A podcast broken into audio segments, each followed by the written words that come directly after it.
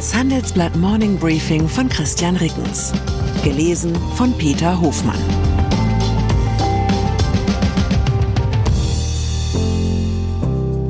Guten Morgen allerseits. Heute ist Mittwoch, der 10. Januar 2024.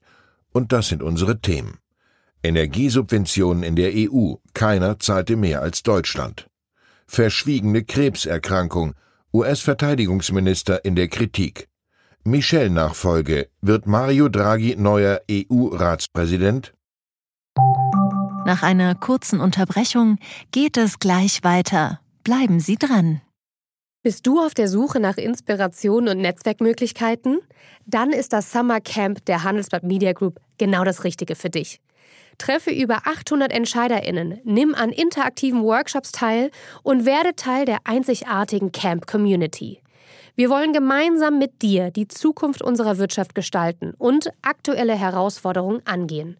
Erfahre mehr und sichere dir noch heute dein Ticket auf hmg-summercamp.de. Startups. Gestern hatte ich im Morning Briefing geschrieben, dass die Zeichen für die deutsche Start-up-Szene auf Sturm stehen. Heute folgen die Zahlen dazu. 2023 sind laut Datendienst Superdetektor in Deutschland 297 wachstumsorientierte Jungfirmen pleitegegangen, so viele wie nie zuvor. Mit 65 Prozent mehr Insolvenzen als 2022 traf es die Start-up-Szene härter als die Gesamtwirtschaft, in der 2023 knapp 15.000 Firmen Insolvenz anmeldeten, ein Plus von 26 Prozent gegenüber dem Vorjahr. Christoph Stresing, Geschäftsführer des Start-up-Verbands, konstatiert nüchtern, 2023 war für deutsche Start-ups kein gutes Jahr. Experten rechnen damit, dass die Zahl der Pleiten im laufenden Jahr abermals zunimmt. Es könne zu einer Insolvenz- und Konsolidierungswelle kommen, wenn etwaige Brückenfinanzierungen aufgebraucht seien, die Bestandsgesellschafter kein weiteres Geld nachschössen und kein neuer Investor an Bord komme, erklärt Frederik Gärtner von der Anwaltskanzlei WIPOC. Die meisten Start-ups machen in ihrer Wachstumsphase Verluste und sind deshalb auf regelmäßige Eigenkapitalinjektionen angewiesen. Subvention keine Probleme mit zu wenig Kapital hatte in den vergangenen beiden Jahren so manches deutsches Energieunternehmen. Im Zweifel kam die Kohle halt vom Staat. Deutschland hat in der Energiekrise mehr Beihilfen für Unternehmen bereitgestellt als alle anderen 26 EU-Länder zusammengenommen. Dies geht aus einer Zwischenbilanz der EU-Kommission hervor, die dem Handelsblatt vorliegt.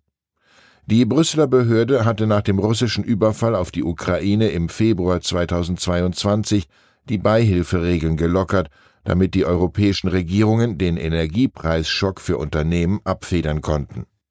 Niemand nutzte das neue Kriseninstrument so ausgiebig wie die Bundesregierung. In der EU insgesamt flossen der Aufstellung zufolge 140 Milliarden Euro an Firmen. Auf Deutschland entfielen davon 72,8 Milliarden Euro, auf dem zweiten Platz liegt Italien mit 39,2 Milliarden Euro vor Spanien mit 12 Milliarden. 85 Prozent der deutschen Subventionen gingen demnach an nur zwei Konzerne, zum einen Uniper, zum anderen Sefe, die mittlerweile verstaatlichte frühere Gazprom Germania. Die Zahlen umfassen nur die Staatsbeihilfen für Unternehmen im Rahmen des EU-Kriseninstruments bis Juni 2023, keine sonstigen Firmensubventionen oder Energiehilfen für private Haushalte.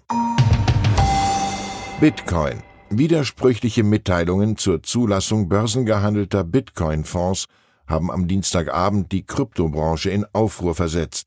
Zuerst schien es aufgrund einer Mitteilung auf der Plattform X, als ob die US-Börsenaufsicht SEC den Weg für eine Notierung freimache. Anschließend hieß es in einer Mitteilung vom Chef der Aufsichtsbehörde, die Meldung sei falsch. Hacker hätten sich Zugriff auf das offizielle SEC-Nutzerkonto beschafft und die Nachricht abgesetzt. Der Bitcoin-Kurs sprang auf der Handelsplattform Coinbase zuerst kurz nach oben, geriet dann aber wegen der neuen Erkenntnisse unter Druck. USA. Nach tagelangem Rätselraten um seinen Gesundheitszustand hat US-Verteidigungsminister Lloyd Austin eine Prostatakrebserkrankung öffentlich gemacht. Die Erkrankung sei früh erkannt worden und die Prognose für eine Heilung exzellent, teilte die zuständige Klinik gestern mit. Wegen Komplikationen nach einem Eingriff Ende Dezember muss der 70-Jährige seit Beginn des Jahres im Krankenhaus behandelt werden. Das Weiße Haus äußerte deutliche Kritik an Austin. Präsident Joe Biden habe erst wenige Stunden vor der Öffentlichkeit von der Krebserkrankung erfahren. Das ist nicht die Art und Weise, wie das geschehen soll, sagte ein Sprecher. Austin hatte sich bereits am Samstagabend für die Informationspolitik entschuldigt. In den USA kam dabei die Frage auf, wer inmitten internationaler Krisen wie dem Krieg in der Ukraine eigentlich die Befehlsgewalt im Pentagon hat, wenn der Verteidigungsminister ausfällt. Den Belgier Charles Michel kennt in Deutschland kaum jemand, dabei handelt es sich um den wichtigsten Repräsentanten der EU, zumindest nach seiner eigenen Einschätzung. Der Rest der Welt sieht diese Rolle eher bei Kommissionspräsidentin Ursula von der Leyen. Michel ist Präsident des Europäischen Rats, des Gremiums der EU-Regierungschefs. Doch nun will er bei der Europawahl im Mai für das EU-Parlament kandidieren und muss im Erfolgsfall seinen Präsidentenjob abgeben. Wer soll ihm nachfolgen?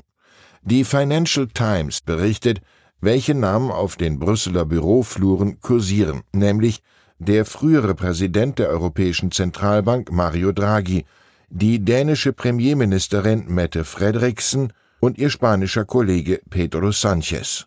Angesichts dieser Liste lohnt es sich allerdings, die politische Faustregel im Hinterkopf zu behalten, wer als erstes für den Job gehandelt wird, kriegt ihn am Ende meist nicht.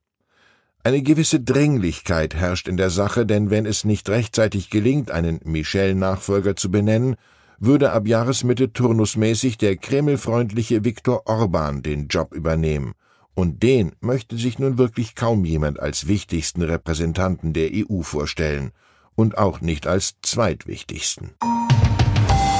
Zugverkehr. Die Deutsche Bahn setzt während des heute Nacht gestarteten Streiks der Lokführergewerkschaft GDL erneut auf einen Notfahrplan. 20 Prozent der Fernverkehrszüge werden fahren können, sagte DB-Konzernsprecherin Anja Bröker am Dienstagabend in Berlin. Sie empfahl allen Passagieren bis einschließlich Freitag geplante Bahnreisen zu verschieben. Zuvor war die DB auch in der zweiten Gerichtsinstanz mit dem Versuch gescheitert, den Streik in letzter Minute verbieten zu lassen. Raumfahrt Wer heute Morgen am Bahnsteig steht und darauf hofft, vom Warte zum Beförderungsfall zu werden, kann sich vielleicht hiermit trösten.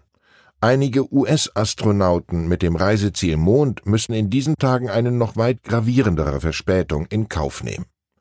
Die NASA wird frühestens 2026 wieder einen Menschen zum Mond bringen und nicht 2025, wie die US-Raumfahrtagentur am Dienstag mitteilte. Bereits in diesem Jahr hätten eigentlich vier Astronauten zu einem Flug um den Mond ohne Landung aufbrechen sollen. Das soll nun erst im September 2025 passieren, wegen technischer Probleme. Kurz zuvor hatte das Unternehmen Astrobotic Technology wegen eines Treibstofflecks sein Vorhaben aufgegeben, ein unbemanntes Raumfahrzeug auf dem Mond zu landen. Die Raumfähre Peregrine hätte Vorarbeit für die Astronauten leisten sollen. Oder wie es die Deutsche Bahn ausdrücken würde, die Mondlandung verzögert sich wegen einer Verspätung aus vorheriger Fahrt. Ich wünsche Ihnen einen Tag, an dem Sie trotz Streik Ihre innere Wagenreihung bewahren. Herzliche Grüße, Ihr Christian Rickens. Die deutsche Wirtschaft steht vor neuen Herausforderungen. Und Sie möchten aktiv die Zukunft mitgestalten? dann sind Sie beim Handelsblatt CFO Summit 2024 genau richtig. Erleben Sie hochkarätige Speaker und CFOs renommierter Unternehmen wie Amazon, Google oder SAP. Seien Sie Teil dieses exklusiven Gipfeltreffens am 11. und 12. Juni in Düsseldorf. Mit dem Code Podcast sparen Sie bei der Anmeldung 15%. Alle weiteren Infos unter handelsblatt-cfo-summit.de.